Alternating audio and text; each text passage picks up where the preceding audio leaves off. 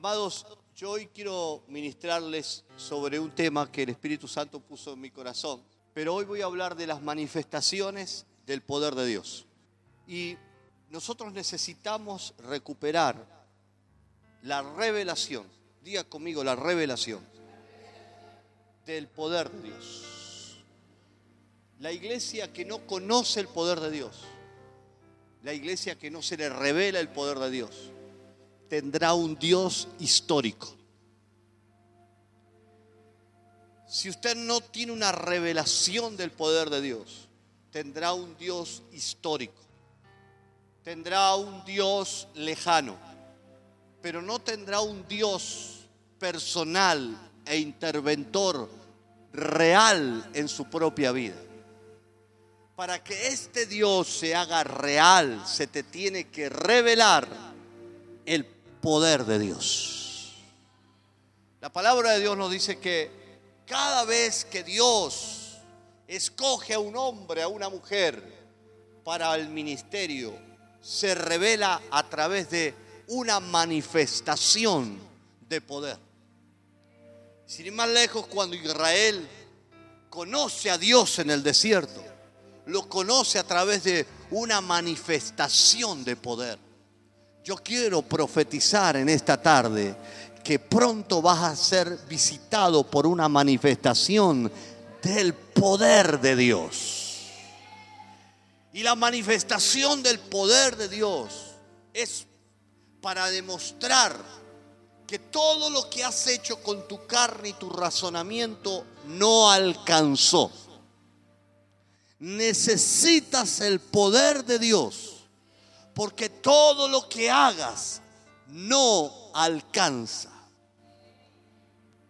Ministrarle este asunto.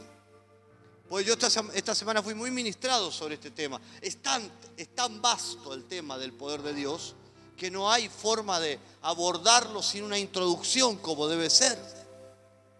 Estuve leyendo el libro de los reyes y de crónicas y entretenido con los reyes y, los, procesos de cada uno de ellos. Uno de los que me impactó fue Jehú, el gran valiente rey que limpió la casa de Acab y Jezabel y limpió toda esa basura del pueblo de Israel. Había y hacía falta un hombre valiente para esa tarea. Y Elías dijo que iba a levantar Dios un rey una persona, un príncipe que haría esta tarea sobrenatural. Diga conmigo, tarea sobrenatural. Porque para limpiar basura de tantos años no es otra manera que a través de, una, de un poder sobrenatural. Usted ve la escritura y dice que en un momento Jehú viene contra Ocasías y contra otro rey más que estaban esperándolo detrás del muro y cuando lo veían montando su caballo, los reyes decían, por la manera de montar Ejehú. Es que el tipo era tan agresivo que su ministerio estaba caracterizado por la violencia espiritual. Para poder limpiar toda su estructura. No, o sea, yo me imagino que más de uno le habrá dicho, cambiar la forma de ser. No, para, la, para el oficio que él necesitaba ejercer, necesitaba tener una postura de una persona que venía a limpiar. ¿Cuántos dicen amén a eso?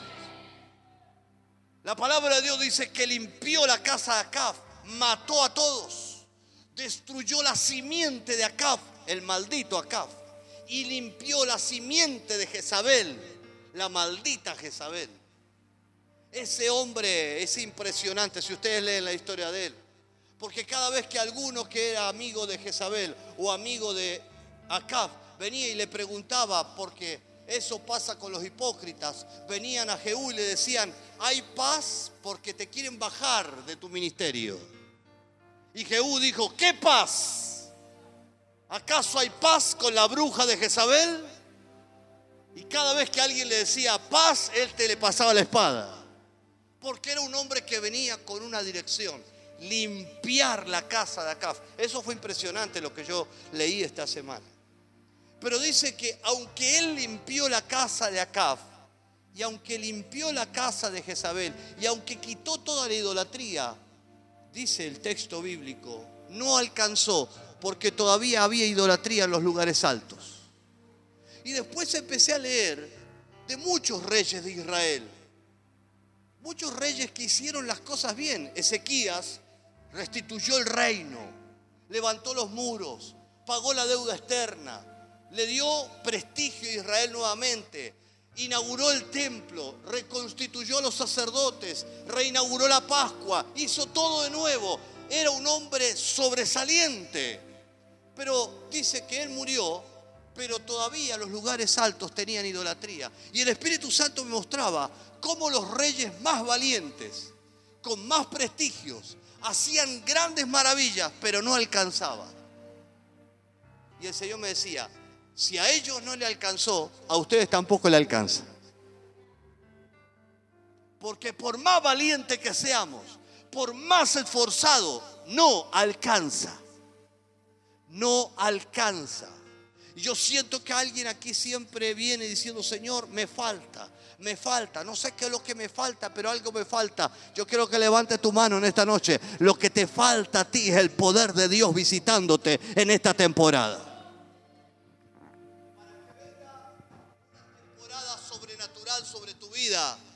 Lo que tiene que acontecer es una visita reveladora del poder de Dios. Cuando Abraham quería tener descendencia, se buscó, como Sara no podía, a su esclava con la cual tuvo relaciones y nace Ismael. Esfuerzo de la carne, pero no alcanzó porque no era el hijo de la promesa. Entonces cuando ella tenía 100 años y estaba casi muerta, dice Hebreos, el poder de Dios lo visitó y dejó embarazada a Sara y nació Isaac, el hijo de la promesa. Todo lo que procede de Dios va a proceder de su poder.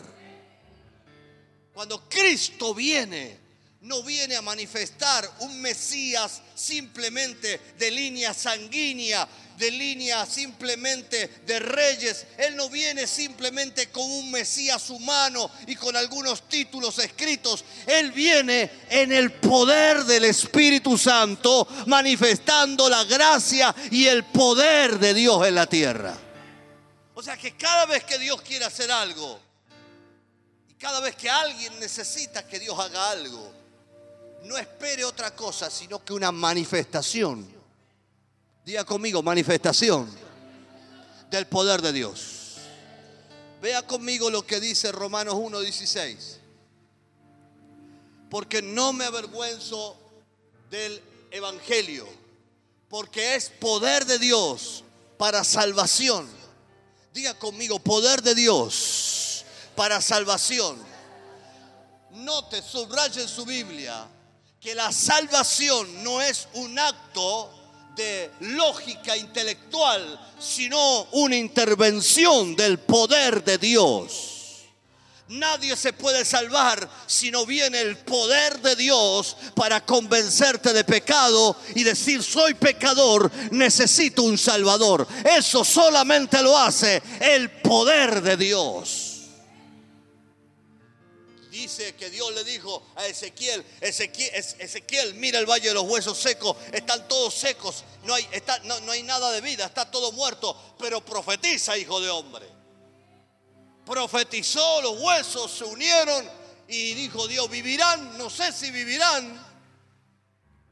Yo no puedo hacer vivir algo que solamente procede del poder de Dios y vinieron vientos de los cuatro puntas y esos que eran muñecos de, carne se transformaron en espíritus vivientes y se levantó un grande ejército. Porque lo único que salva es el poder de Dios. Diga conmigo, poder de Dios. Primera de Corintios 12, 6. El apóstol Pablo dice de esta manera.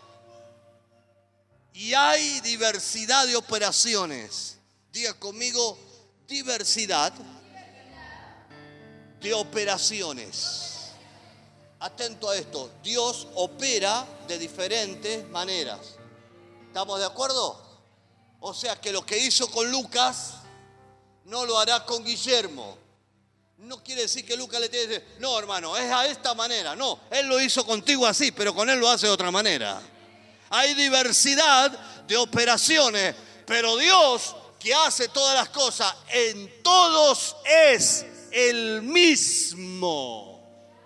O sea que el poder de Dios, yo tengo una traducción aquí, y hay diferentes manifestaciones de poder, pero en un mismo, es un mismo Dios que con su poder hace todas las cosas.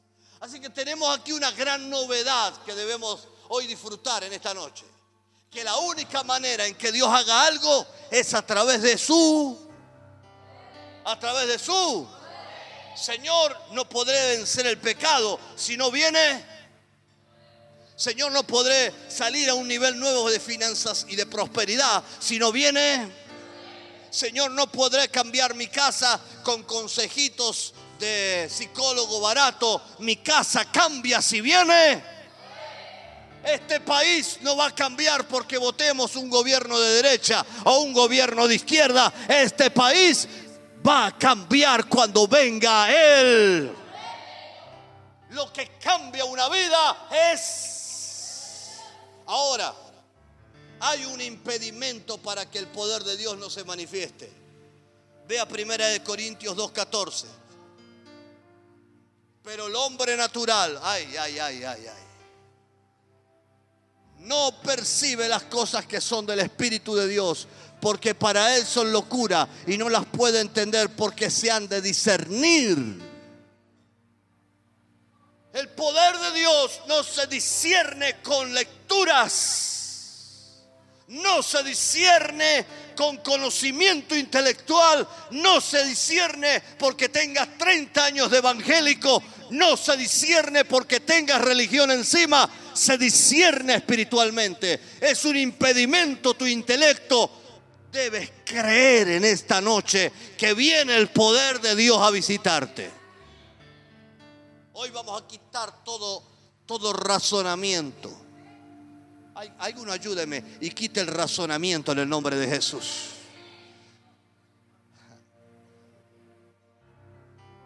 Es un impedimento. Segunda de Corintios 4:4. Mira este impedimento para que no venga el poder, segunda de Corintios 4:4, en los cuales el Dios de este siglo. ¿Quién es el Dios de este siglo? ¿Quién es? Satanás, el diablo y sus demonios, el Dios de este siglo.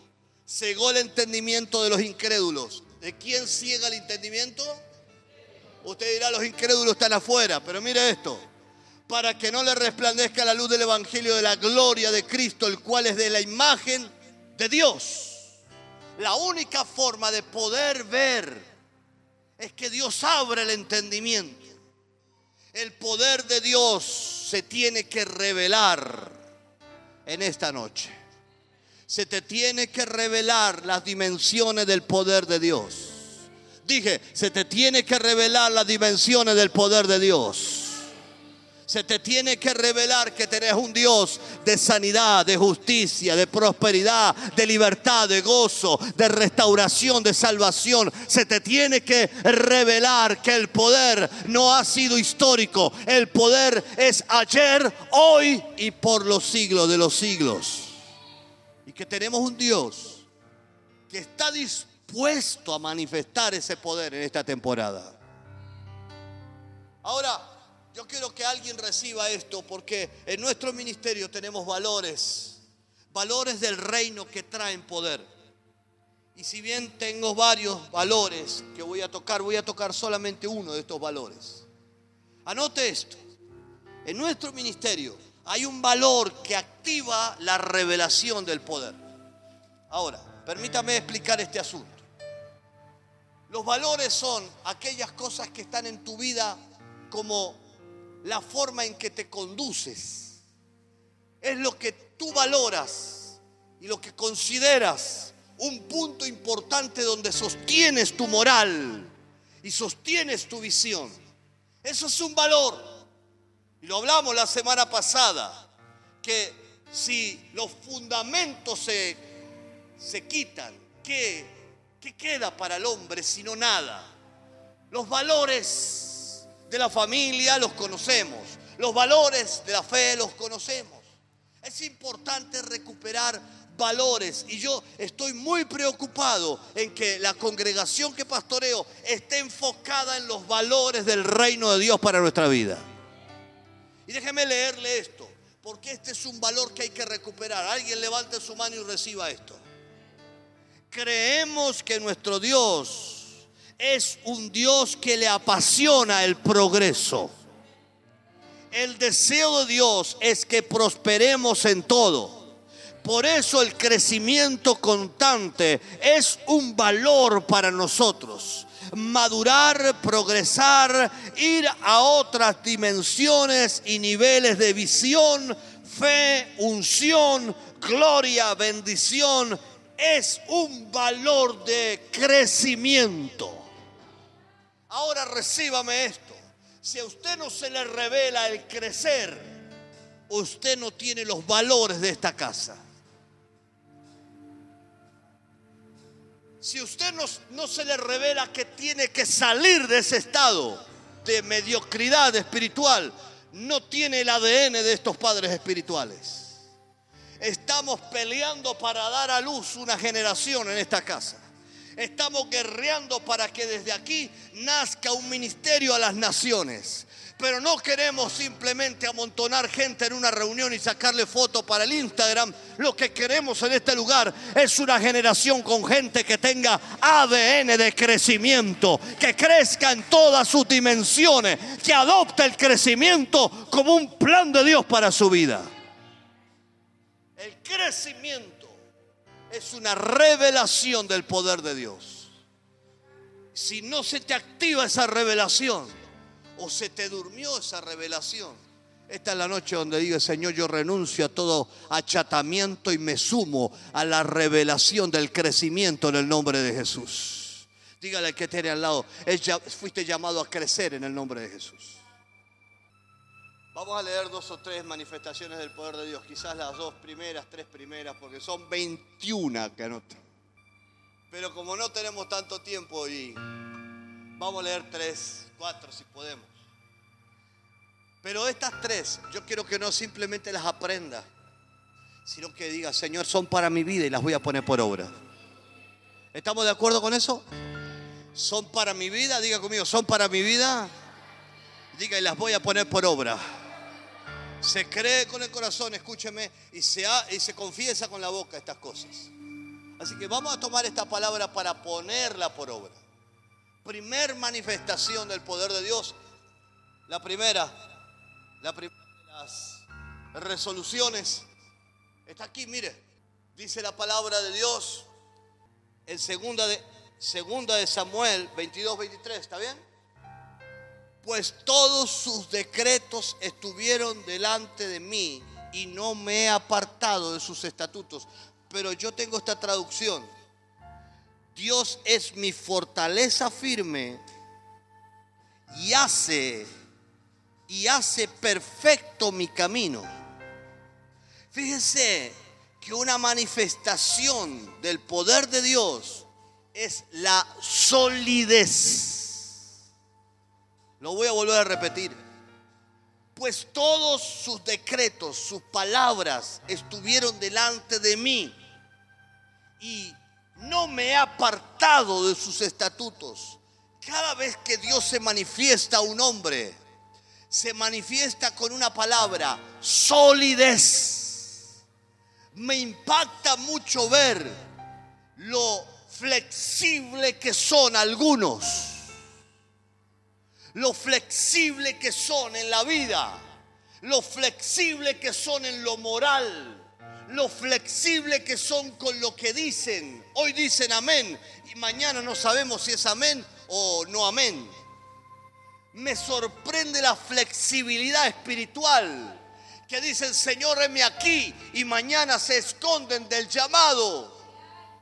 Me sorprende la flexibilidad en que hoy nos encontramos. Pero yo quiero profetizar en esta noche que esta casa tiene solidez. La revelación de la iglesia de Jesucristo es una iglesia sólida en la roca. Todo el que ha creído en Cristo está firme en la roca. Y esta es la solidez que nos permite tener una revelación del poder de Dios en una dimensión de solidez. Diga conmigo, solidez. San Mateo capítulo 16 dice la palabra que Jesús pregunta, ¿quién dicen los hombres que es el Hijo del Hombre? Y nadie dice nada. Pero Simón dice, tú eres, ¿qué dijo? Tú eres el Cristo, el Hijo de Dios. Y Yeshua dijo, Simón, no lo aprendiste en el, en el Sanedrín, no lo aprendiste en la escuela bíblica, no lo aprendiste en el seminario. Esto no te lo reveló ni carne ni sangre, esto te lo reveló el Espíritu Santo de Dios. Y por ser un hombre de revelación, ya no te llamarás más Simón. Simón significa junco. Un junco es esa planta que está en la, en la zanja y el viento que hace con los juncos. Así era Simón. Un día te amaba, otro día te odiaba. Un día servía a Dios y otro día servía a la carne. Ese era Simón. Sus sentimientos gobernaban siempre. Pero lo dijo el Señor, ya no serás Simón, ahora serás Kefa. Y Kefa significa roca. Y sobre esta roca puedo edificar. Yo no edifico sobre juncos, yo edifico sobre gente sólida. Se te tiene que revelar la solidez en el reino de Dios. El reino de Dios no es para gente junco, es para gente Kefa. Alguien diga o no amén a eso. Se te tiene que revelar que nadie va a confiar en un debilucho. Se te tiene que revelar que nadie va a confiar en alguien que hoy dice una cosa y de mañana hace otra. Se te nota cuando eres incoherente con tu solidez. Se nos nota. Yo le ministraba a Lautaro una palabra. Somos carta leída. Si yo que soy tu pastor, cuando entras caminando ya te leo. ¿Cómo será tu esposa, tu esposo, los que están conmigo en tu casa? ¿Cómo te leerán todos los días? Cuando vas a un negocio, cuando vas a tu trabajo, la gente nos lee. El apóstol Pablo dice, somos carta leída, se nos nota. ¿Saben cómo somos? ¿Qué decimos? Somos carta leída. Yo quiero saber si hay alguien que se le tiene que revelar la solidez en este lugar. Entonces dígale, Señor, revela, revélate a, mi vida como un Dios sólido. Revélame tus mandamientos. Dame solidez. Hazme firme, Dios mío, en esta temporada. Número dos. Segunda de Crónicas 26. Ay, qué, qué tremendo esto. Nadie puede resistirse a Dios. Esta es la segunda nivelación de revelación del poder de Dios. Veamos el texto bíblico. Segunda de Crónicas 26. Y dijo, oh Señor, Dios de nuestros padres. Por favor, lea esto. ¿No eres tú el Dios en los cielos? ¿Y no gobiernas tú sobre todos los reinos de las naciones? En tu mano hay poder y fortaleza y no hay quien pueda resistirte. Se te tiene que revelar que a Dios nadie lo resiste. Que cuando el poder de Dios está habitando en tu vida, eres irresistible frente al mundo de las tinieblas. Es importante que se te revele la capacidad de Dios en tu vida para que nada te resista. El mismo capítulo 16, déjeme seguir citándolo. Después de esta hermosa revelación que le cambia el nombre Yeshua a, Simón, a, de Simón a Kefa, le dice, y las puertas del Hades no resistirán a la iglesia. No, nadie dice amén en esta noche. La iglesia que es resistida por el infierno Muchas veces Satanás nos gana la pulseada, Satanás nos gana acá, Satanás nos gana allá. Pastor, óreme porque el diablo hizo esto en mi casa. Pastor, óreme porque un demonio atacó a mi hijo. Pastor, óreme porque el diablo... Parece que el diablo sí puede romper las fronteras, pero yo quiero que se te revele que en tu casa no hay demonio que resista. Quiero que se te revele que en tu casa tenés un Dios de autoridad que no permite que nada entre en el nombre de Jesús. Por eso la pregunta es clara. Dios, no eres tú el que habita en los cielos, no eres tú el que gobierna, no eres el irresistible. Estas deben ser tus palabras. Así que echa fuera toda gripe, todo malestar. Tú no te vas a morir, tú vas a vivir, tú vas a estar sano. Declárate sano en el nombre de Jesús. Número 3. Job 26, 7 al 14. Dios creó todo a través de su poder. Quiero que entiendan este asunto. No hay forma en que tú puedas caminar en una nueva dimensión si no se te revela el Dios creativo. Lo voy a volver a repetir. El Dios que tenemos es un Dios que continuamente está creando. ¿Alguien cree en esto? Si tú crees que lo mismo que pasó hace 10 años tiene que volver a pasar, te equivocaste de Dios. El Dios que tengo yo es un Dios que hace todo nuevo, todo nuevo, todo nuevo. Se te tiene que revelar que Él te dará algo nuevo. No te tienes que avergonzar cuando Dios te cambie la brújula. No te tienes que poner mal porque tienes un Dios creativo. Lo que pasa es que generalmente a la persona estructurada le cuesta cuando Dios le viene y le cambia el, el timón. Pero ese cambio de timón no es para muerte, es para llevarte a un nivel nuevo de gloria, a un nuevo nivel de creatividad, a un nivel nuevo de finanza, de bendición. Alguien diga amén o no amén a eso. Yo tengo un Dios creativo. Los judíos no pudieron recibir a Mesías porque no pudieron entender que el Mesías venía sufriente. Ellos tenían un preconcepto, diga conmigo, preconcepto. Es de esta manera, y si no es de esta manera, yo no creo. Este es el problema de hoy del ser humano. Tiene preconceptos de cómo Dios lo tiene que hacer. Pero tengo una noticia para ti. Dios lo hará creativamente para ti. Lo hará de otra manera. Lo hará de una manera que te sorprenderá. ¿Cuántos dicen amén a eso? Mire lo que, mire el Dios creativo, gócese con el Dios creativo. Él extiende el norte sobre vacío, cuelga la tierra sobre la nada. ¿Alguien puede entender esto? Ata las aguas en sus nubes y las nubes no se rompen debajo de ella. Él, él, encubre la faz de su trono y sobre él extiende su nube. Puso límite a la superficie de las aguas hasta el fin de luz y las tinieblas las columnas del cielo tiemblan y se espantan a su reprensión. Él agita el mar con su poder y con su entendimiento, hiere la arrogancia suya. Su espíritu adornó los cielos, su mano creó serpiente tortuosa.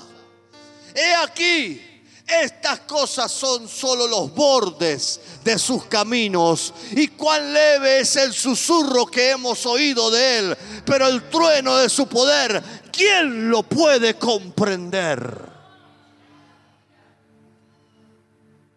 Apenas un susurro sabemos de lo que él ha hecho. Así que imagínense lo que él hará en esta temporada. ¿Cuántos se suman a la revelación del poder de Dios? ¿Cuántos quieren una revelación más del poder de Dios? Una más. Una más. Cuatro. Finalmente, finalmente vamos a terminar con esto y vamos a orar. Vamos a preparar, hijo, la, la adoración.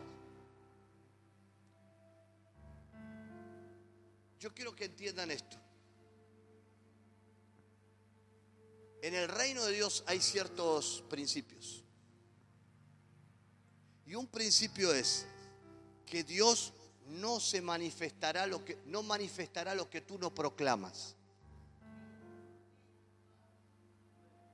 Lo voy a volver a repetir a ver si me puedes entender.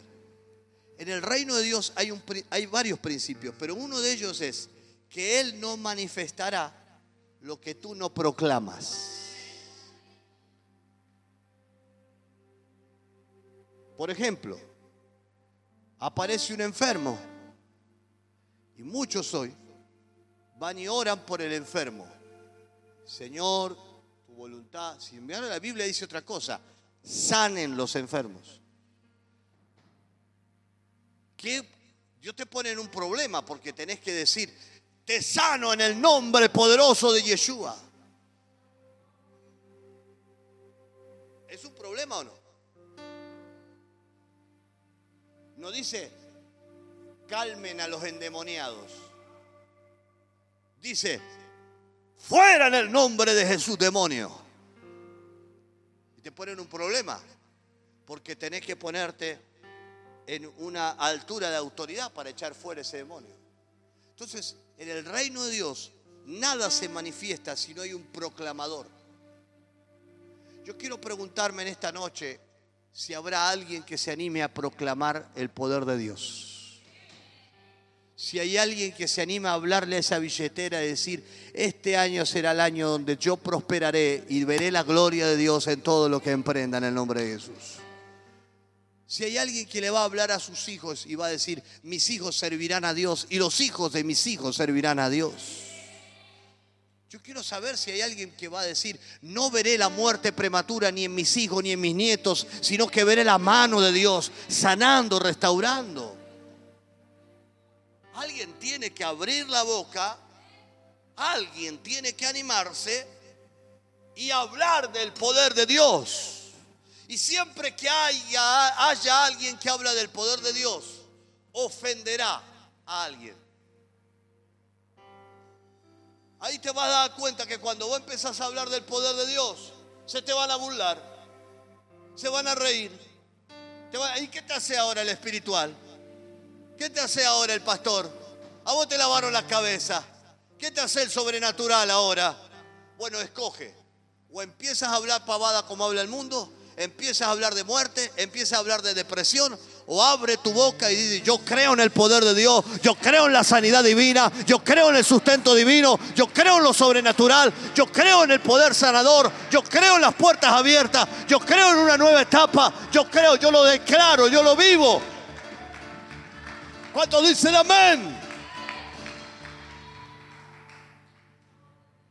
Levante las manos, porque aún en mi vejez, esto no, esto no caduca, esto no, esto no termina. Esto es hasta que me muero. Mire, aún en la vejez y en las canas, oh Dios, no me desampare hasta que anuncie. Hasta que anuncie. Hasta que anuncie. Hasta que anuncie a la posteridad. Le tengo que hablar a mis hijos de que el poder de Dios es real. Le tengo que hablar a mis nietos que el poder de Dios es real. Y tu potencia a todos los que han de venir. Este mundo le habla a los fetos y les dice los vamos a matar. Hoy escuché la radio.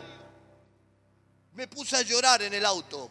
Fui a comprar y me puse a llorar porque creció el nivel de padres que abandonan a los hijos. No sé si fue en Flores, que una nenita, un bebé, una beba, se la dieron a un vendedor ambulante. Encontraron a los padres y dijo, no, como no la podemos criar, la tiramos. La posteridad, los nietos y los hijos están vendidos a la muerte. Los únicos que tienen autoridad para hablarle a la posteridad somos los hijos de Dios. Somos los que tenemos la autoridad para decirle a nuestros hijos, te irá bien, prosperarás, serás feliz, tendrás un matrimonio bendecido, tendrás victoria en lo que emprendas, vas a servir a Dios, estarás sano, veremos el poder de Dios en nuestra vida. Alguien tiene que abrirle a la nueva generación. Y tu potencia a todos los que han de venir.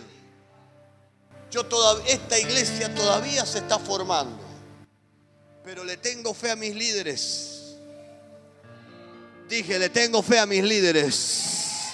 Porque a través de ellos voy a ver un avivamiento en esta casa muy pronto.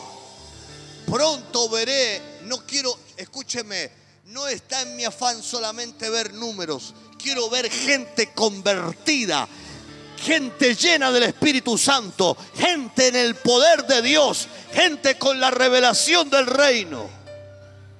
Solamente así, solamente así podemos caminar en esta temporada. El que no camina en el poder de Dios, oído, el que no camina en el poder de Dios,